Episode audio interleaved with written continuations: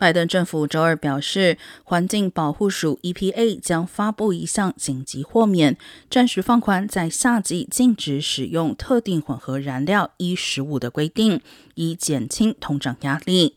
E 十五是乙醇含量为百分之十五的汽油。